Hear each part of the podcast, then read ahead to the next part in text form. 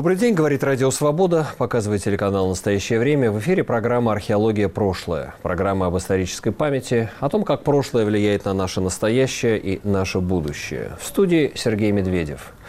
Прошлое вторглось в наше настоящее – Российская Генеральная прокуратура требует ликвидировать Международный мемориал и правозащитный центр «Мемориал». То есть исследование проблем прошлого становится политической проблемой настоящего. А между тем в Москве на каретном ряду в мемориале открылась выставка «Материал» об истории женщин в сталинском ГУЛАГе. Как выживали женщины в лагерном аду? Сохраняли женское человеческое достоинство – и как перекликается история лагерных времен с современностью? Не становимся ли мы все вновь лишь материалом для машины репрессий? В сюжете нашего корреспондента Антона Сергеенко. Отрезано прошлое. Я одна против огромной машины, которая хочет меня уничтожить. Лубянская тюрьма. Я пришла в тюрьму в ситцевой блузке, сатиновой юбке – и туфлях на босу ногу. Других вещей у меня не было. Черниговская тюрьма. Именно с таких цитат, выцарапанных на стенах, начинается выставка «Материал. Женская память о ГУЛАГе», которая проходит в Москве в Международном мемориале, посвященная вещественной памяти о ГУЛАГе. Авторы показывают немногочисленные сохранившиеся и уникальные вещи, которые напоминают о судьбе узниц женщин. В коллекцию входят в основном предметы из ткани, материала, который был большой ценностью в заключении, мешочек с узором, где хранилась пайка, нитка для резки хлеба, салфетки, рецепты на простынях, вещах, платья из заплат, телогрейки и самодельные подарки. Все эти вещи стали материалом для рассказа об быте заключенных. Большую часть предметов мемориал передали бывшие узницы и их потомки. И у каждой вещи есть своя легенда и история. Что можно было скопить, сохранить в условиях лагерной жизни и какое отражение находит история тех лет сегодня? Обсудим эти темы с куратором выставки, членом правления Международного мемориала и хранителем архива мемориала Ириной Островской. Ирина, добрый день. Спасибо большое. Здравствуйте. Рада всех приветствовать. Спасибо, что пригласили.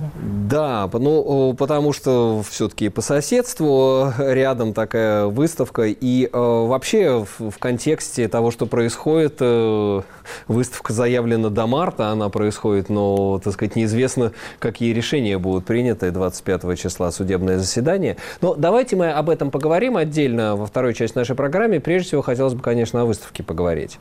А, материал материал. А почему такое название? Там очень много тканей представлено, что вот эта ткань... Честно говоря, если бы можно, я бы только бы о выставке и говорила. А все остальные наши сегодняшние будни, ну, во-первых, может быть, это пройдет, ничего не состоится, а потом это так не уже... Пер, не первый же раз. Это так уже, это так уже неинтересно, и в 15 пытались так закрыть. Это, так это как-то абсурдно и дико. Но я могу только сказать одно, что нас заказ... мы же изучаем историю сталинских репрессий, а нас наказывают второй раз за то же самое. Сначала нас обвинили в том, что не, мы не маркируем свои, э, свои издания, свои книжки или, может быть, даже свои визитные карточки, я не знаю, но все штрафы, которые были нам э, предъявлены, все абсолютно уплачено. И что ж теперь опять-то? Повторное ведь, наказание за, те же, же, за, те, за одни и те же нарушения. чем мы занимаемся просто профессионально. Все те, которые в 1937 и в 1938 году были обвинены в какой-нибудь контрреволюционной деятельности или организации, или диверсионных каких-то В 1948 а, году, В 1948 году да. повторники пошли по тем же обвинениям и ну, как мой собственный дед, ну, 10 лет лагерей, в 48 году его взяли повторно. Что тут можно сказать? Повторники пошли просто, как Гинзбург писал, по алфавиту. Сначала на букву А и дальше понеслось. Поэтому не будем мы говорить о сегодняшнем, а будем говорить о выставке, которая, правда, прекрасная, и которой мы очень долго шли. Мы шли к этой теме «Женская судьба в ГУЛАГе» лет 15, потому что ну, потому что это очень сложная тема. Она огромная, неохватная, необъятная. Мы, к сожалению, знаем о ней мало, потому что до архивов сейчас добраться становится почему-то с каждым годом все сложнее и сложнее. И опираемся мы на те эм, документы, на те сведения, на те истории, на те рассказы, которые мы успели собрать за эти 30 лет. Мемориал, правда, работает 30 лет и 3 года. Вот прямо, вот можно сказать, у самого Синего моря. И эм, я вообще по девичьей профессии, вот как я пришла работать в мемориал, я пришла работать комплектованием заниматься. И поэтому я избалованная и страшно привыкшая к тому, что передавая самое драгоценное, что есть в семье, мне всегда говорили так, для меня честь, что это будет храниться в архиве вашего, нашего мемориала.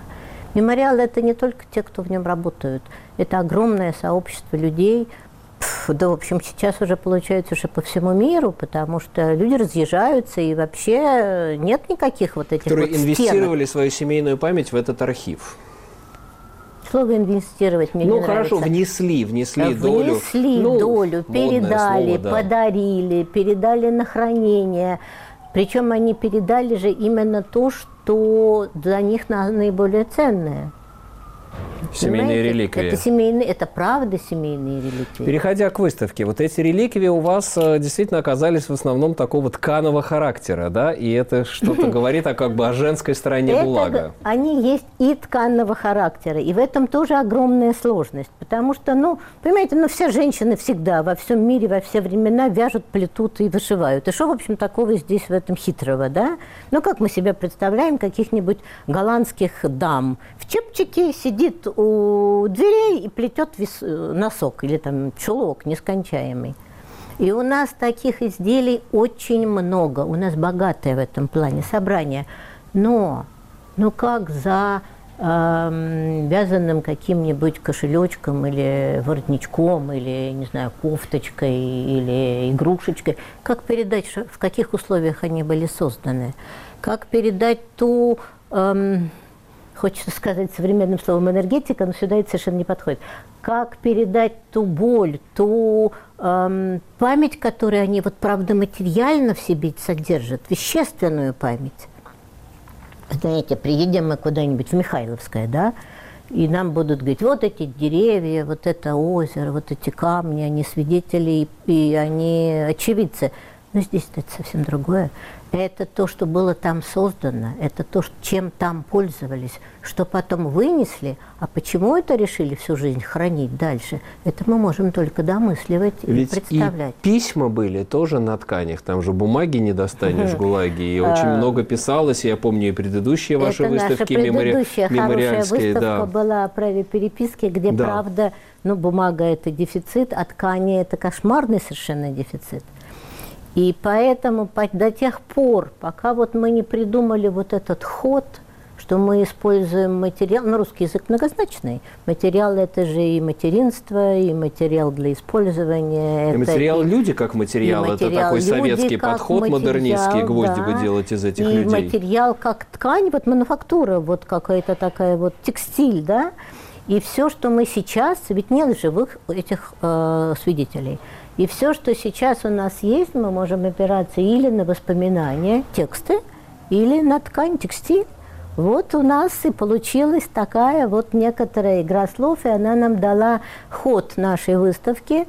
И поэтому даже разделы, которые у нас есть, посвященные разным периодам жизни, начиная от ареста и кончая освобождением, мы тоже обыгрываем вот этими вот словами, которые могут звучать и в обычной нашей э, человеческой речи, и так или иначе как-то связано Разделы у вас тоже, да, с кройкой и шитьем. Отрез, У нас изнанка. отрез, изнанка. То, что связано с памятью, это шов, а можно сказать шрам. Но возьмем шов, ну, Шов, так да. что он Шит. быва- шов, Да, да, он он шит. шитый. Мне, кстати, пришло в голову, что ведь и нынешнем, в нынешнем э, в СИН э, тоже женщины в основном шьют. По-моему, мужчины тоже И шьют. мужчины шьют, ну да, ну, у мужчин там есть всякое там Ну, и наш Арсений покрышки, Борисович да. Чарогинский должен был вязать какие-то сетки, но... или рукавицы, ХБ, это Не самое... знаю, не знаю. Вы знаете, мы даже... Остается вот эта вот специализация на материале, на ткани Но помимо гулаговская. всего прочего, помимо всего прочего, в женских лагерях все-таки действительно было распространено швейное производство. Сначала оно э, предусматривалось как для слабосильных женщин, но ведь и нормы, и виды работ были совершенно одинаковые. Женщины и лес валили, и в шахтах работали, и на рудниках. Единственное, что, пожалуй, женщины не делали, они с отбойными молотками не стояли. На шахтах. рудниках были женщины с, Еще тачкой, с тачкой и с лопатой? С тачкой и с рюкзачком. С рюкзачком. В рюкзачок сзади, за спину грузилась э, урановая руда. И вот э, гуськом пошел, пошел, понес, понес. Вообще, чем отличались женские лагеря от мужских? Да ничем, Ничем, да? ничем. Те же бараки, та же одежда, Те же бараки, те же та же ватники. оде- та же- те же ватники, те же штаны, что, в принципе, до войны э, наши советские женщины как-то в штанах не так, чтобы дефилировали. Это не было принято. Но те же самые шапки-ушанки, те же самые виды работ, те же самые нормы. И режим тот же самый. И тот же самый режим. Как бы особенности женской физиологии, Нет, гигиены нет, никак нет, не принимаются. Нет, ни в еде, ни в одежде, ни в нормах. Те же самые до 40 градусов включительно на работу, в смысле минус 40. Но если 41 или 40 с копеечками, то уже можно на работу не выходить. Вот А так когда плевок на лицо замерзает, тогда, тогда не И ведут. когда так дунул и у пошло. А, А, э, сколько вообще по всему ГУЛАГу процент заключенных женщин? Это сложный вопрос, потому что тут нет вот какой-то такой линейности с э, подсчета. Все всегда было зигзагами. А, Ну, не было такой специальной, ну, кроме одного, из- кроме одного указа, когда рассматривались женщины как, чле- как члены семьи изменников Родины, а так против женщин же не было специальных женских операций. Ну да. В немецкие операции тоже шли женщины, и в э, немецкие, и в харбинские, и в польские, и в корейские, какие угодно. То есть по каждой Были репрессивной вспре- кампании был, Конечно, сказать, ска- были, сколько были, было? и же- были и женщины, и среди эсеров, начиная там с э, конца десятых годов, было, было много женщин. Но были всплески, потому что когда период большого террора создаются специальные женские лагеря, создается вот этот нас печально знаменитый такой, я бы сказала, довольно людоедский э, указ 00486, который регламентирует, как именно надо поступить с разными женами, бывшими, гражданскими, беременными, кормящими, всякими разными. И создаются вот эти вот специ- специализированные женские лагеря, Как Алжир? для часыров, э, Алжир, темники. э, в, в- в Томске есть такое местечко Я-Я. И в Карелии был, был недолгий Сегежлак, но когда началась оккупация, эти, эти лагеря э, эвакуировали, раскассировали по разным местам. Алжир тоже не все понимают. Алжир – это Акмолинский лагерь жен изменников Родины. Да. Сами, сами узницы сообразили, что аббревиатура этого названия складывается в Алжир. А второй такой же известный был в местечке Путьма. Поэтому, да. поэтому они говорили, мы в Алжире живем, а те вообще в Патьмах. Но вообще, вот если брать, скажем, большой террор, 37-38 год, количество женщин, в том числе вот рандомно репрессированные, случайно репрессированные люди, все-таки это в основ- в основном, конечно, сколько там, 90% мужчины? Ну, Боже, сохрани. Боже, сохрани. Нет? Женщин было намного меньше, и женщин намного меньше приговаривали, понятно, к высшей мере наказания. Но всплески такие женские бывали, потому что иногда это было, ну, так сказать, 8-12% от общего населения, от общего контингента. Контингента, называется, да, да, слово, А да. иногда доходило до 30%. Потому что это тоже все очень объяснимо. Но Ну, на- приговоры все же более мягкие были. Расстрельных приговоров меньше по женским делам. Меньше по, женским 58-й. делам. Меньше по женским делам.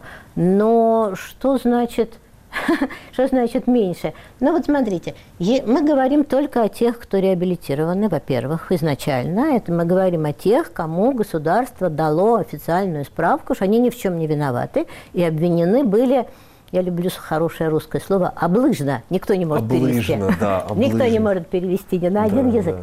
А, э, после войны, например, огромное количество людей, обвиненных в коллаборации. Почему? Ну, мужчин-то там практически не Ну да, осталось. да. А женщины все, ну вот в его ее избе поселился какой-то Да, немец. да. немец. Что она, интересно, могла сделать этому немцу? Ну да, как конечно, говорила моя свекровь, да. соли на соль нах- э, насыпать. Да. Что она могла сделать? После этого ее обвиняют в коллаборации. А, Тут же в этот же период добавляется вот эта довольно большая группа женщин, обвиненных за любовь. Вот у нее случились контакты. Ну вот случились они, но ведь это жизнь.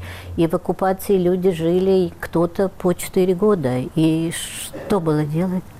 Ну да, здесь, Потом э, огромное количество женщин, которые пострадало вот по этой вот, как все мы знаем из нашей классики и кинофильмов, по указу 7-8. Вот этот, за колоски. За колоски, да, Или- которые или детей кормили. Которые, и которые иначе еще называются за карман. Вот в карман она насыпала зерна себе сварить вечером просто за тируху.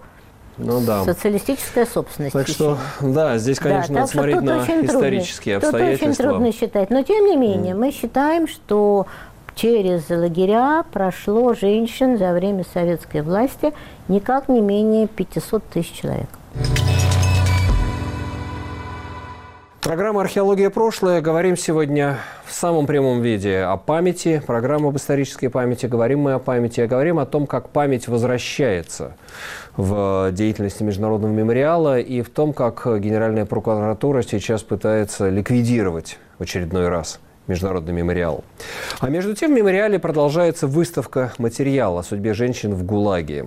О, об одном из ее разделов рассказывает Алена Козл- Козлова, куратор выставки и директор архива мемориала. Мы старались каждый раздел выставки назвать таким термином, который имеет двойное значение и в текстильной, скажем так, промышленности, и в нашей обычной жизни. И вот эта часть, вот этот раздел мы назвали «стежок».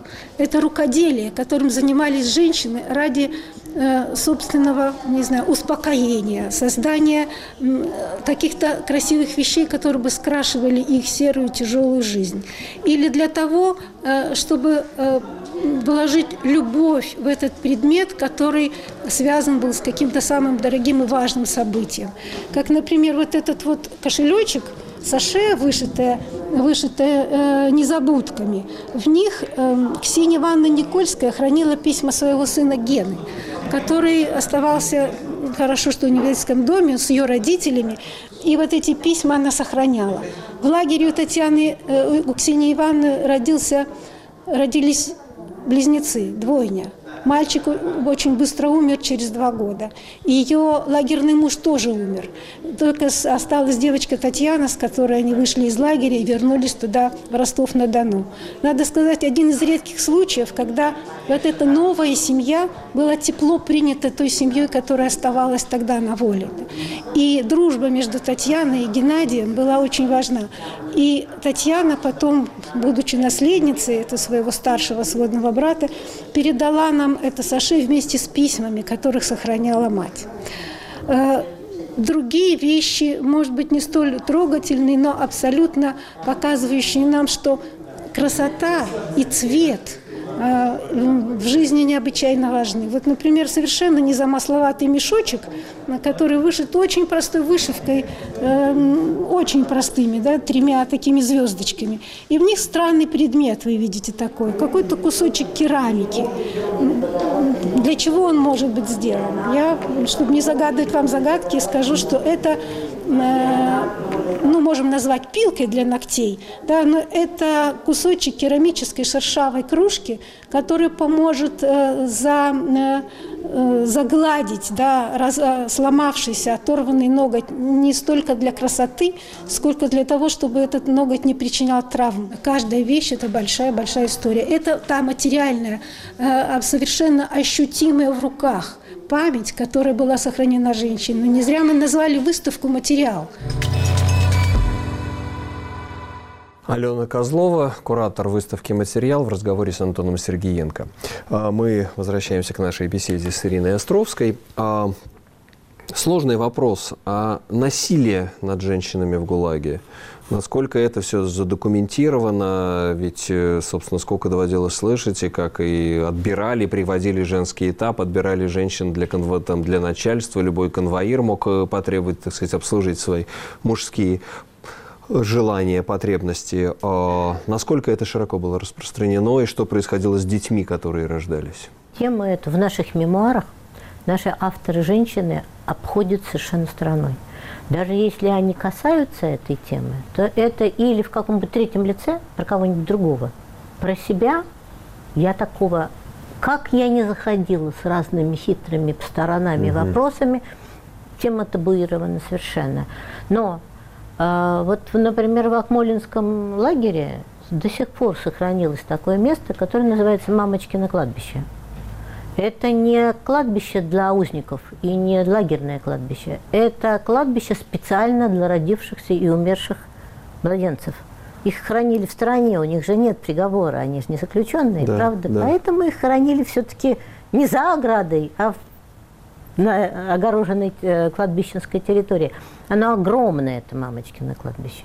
Мы можем только думать и вообще ужасаться тому, кто же был, каким же образом зарождалась эта жизнь. А как это на выставке показать? Это вы хороший вопрос задали. Потому что как передать ужас, стыд, позор, насилие, унижение? Как это показать экспонатом? У нас есть только один маленький предметик. Это крошечные, маленькие, фактически кукольные рукавички такие, варежечки связанные. И известно, что они их сделала, их сплела заключенная после принудительного аборта. Она его не пережила, этот принудительный аборт. Она достаточно быстро скончалась. Но она передала их уборщице, которая просто работала в этой лагерной больнице, а та сберегла и потом отдала нам. Ну да, мы можем только догадываться о масштабах мужского насилия в отношении Конечно. заключенных женщин. Но по косвенным описаниям, вспоминая там у Шаламова, так сказать, постоянно работают эти женщины, их вызывают э, там в бараке начальства. И, ну, это, и вообще, когда приходит этап, когда их, так сказать, да, раздетых отбирают, сорти... и тех, кто будет работать, и тех, кто сортирует, и тех, их кто на кухне, и тех, кто, это... так сказать, особо приглянется. Это такая а... селекция совершенно верная. Но здесь же что такое женщина в лагере? Это абсолютно безвольное крепостное существо. Ее можно было использовать для административных нужд э, на любых работах, хоть скотницами, хоть ткачихами, хоть поварихами. Но бесспорно мы знаем, что это было только наши советские женщины, да еще когда они садились через много лет писать мемуары – у них, как вы понимаете, мгновенно включались все редактора и все цензоры в голове, которые только могут быть. Об этом я рассказывать не буду, а это я боюсь написать, а это стыдно, а это да. страшно. А потом, правда, действительно, э, психика советская, она вытесняет. Тут, могут найти. Тут, будет, и, и могут да, найти, да. и могут вытеснить. У меня в жизни, вот я много лет работаю в мемориале, я уже не молодой сотрудник – и мне немного жалко моих молодых коллег, потому что я-то знала замечательные дни и замечательное счастье испытала. А вот те, которые к нам сейчас пришли, вот все суды до все разборки, суды, да, да, да. все суды до пересуда, да. И когда-то я приехала брать интервью чудесные совершенно женщины, тоже из нашей, э, так сказать, из нашей среды. Ее экспонат есть на нашей выставке, к счастью. Я иногда это на экскурсии рассказываю, что она, вспоминая об аресте родителей, надо же еще представить, какую травму пережили эти в тот момент небольшие дети. Сначала отец, потом мать, потом детский дом. Это же вообще да, это да. жуткое. И она мне рассказывает, что она помнит ночь после ареста матери – что это она была одна, коммунальная квартира, она забилась в темноте, и только вот в сполохе проезжающих мимо машин, вот когда фарами, вот это вот была такая страшная ночь, а утром приехала, прилетела тетя аж из Тбилиси, ее забрала. Я ее спрашиваю, как же она утром могла прилететь? Во-первых, что-то я не помню самолетов между Москвой и Тбилиси в 1937 году. Во-вторых, откуда же она узнала, что уже пора бежать? Нет, нет, нет, она приехала на следующее утро, я совершенно точно это помню. А я смотрю у нее дома, она доктор медицинских наук, очень высокоинтеллектуальный человек. У нее дома лежит такая маленькая записочка. Даниловский дед-приемник. Я очень хорошо знаю, что такое Даниловский дед-приемник. Такая-то, такая-то, поступила тогда-то. Через две недели тогда-то, тогда-то. отдана под опеку тетки. То есть эти две недели я у нее- показываю. у нее они просто спеклись. из памяти выпали. Испек- Они у нее спеклись, как в эту ночь ужаса и страха. Я говорю, как же, дорогая, вот же у вас дома, это всегда было. Я знаю эту бумажку, я не понимаю, что она была. Удивительно, цензура, да, памяти работает. Это не цензура. такой- Нет, это ну вытесне- внутреннее это вытеснение, ну как да, это в таком, да, вытеснение. во И, в общем, я даже не знаю, честно говоря, правильно я сделала, добро я сделала или зло, Ну, все что- равно, мне кажется, она осталась с этим знанием, э, с этим, э, ну, с той э, памятью, которая, с которой она уже выросла. Она уже не, не думает, что допустит, допустит, да, альтернативную Ну вот теорию. представляете, вот такие вот Да, истории. сильные истории. Сколько таких историй представлены на выставке «Материал», которую я всех призываю иди, идти и посетить в мемориале на каретном ряду, пока он еще открыт, пока еще с нами, и дай бог, чтобы он э, Нет, я не допускаю даже таких, закрытие. таких предположений. Я считаю, что мы открылись, что мы очень долго шли к этой выставке, она получилась удачной. Мы очень благодарны нашим архитекторам, которые помогли нам с решением его, потому что без них бы мы ничего бы не смогли Кириллас, э, Кириллас и Надежда Корбут, Корбут, да. И пока что, ну, правда, нам тут некоторую рекламу создали, даже не знаю, Ну как благодарить хорошо, за это да, или да. нет, но да, ну, по крайней мере, сейчас Россия больше. 24, НТВ. Так что да, давайте мы тоже продолжим. У нас уже, к сожалению, Да. закончилось время эфира. Продолжим эту рекламу. Идите, поддержите мемориал. И вы знаете, я подумал, что очень хорошая метафора материала, потому что а, мемориал это тот э, институт, который держит воедино ткань нашей памяти. Она ветшает, она разрывается на, кусо- на кусочки, ее хотят вообще растворить, а мемориал латает и восстанавливает, как эти восстановленные платья времен ГУЛАГа женские. Точно так же нашу память, э, вот эти стежки, э, стежки осуществляет Международный мемориал. Так что мы э, всей душой его поддерживаем. Мы вас ждем, приходите, пожалуйста, спасибо. Спасибо. Ирина Островская была у нас в гостях. Пробле- Программа «Археология. Прошлое». Меня зовут Сергей Медведев. Оставайтесь с нами. Радио «Свобода» и телеканал «Настоящее время».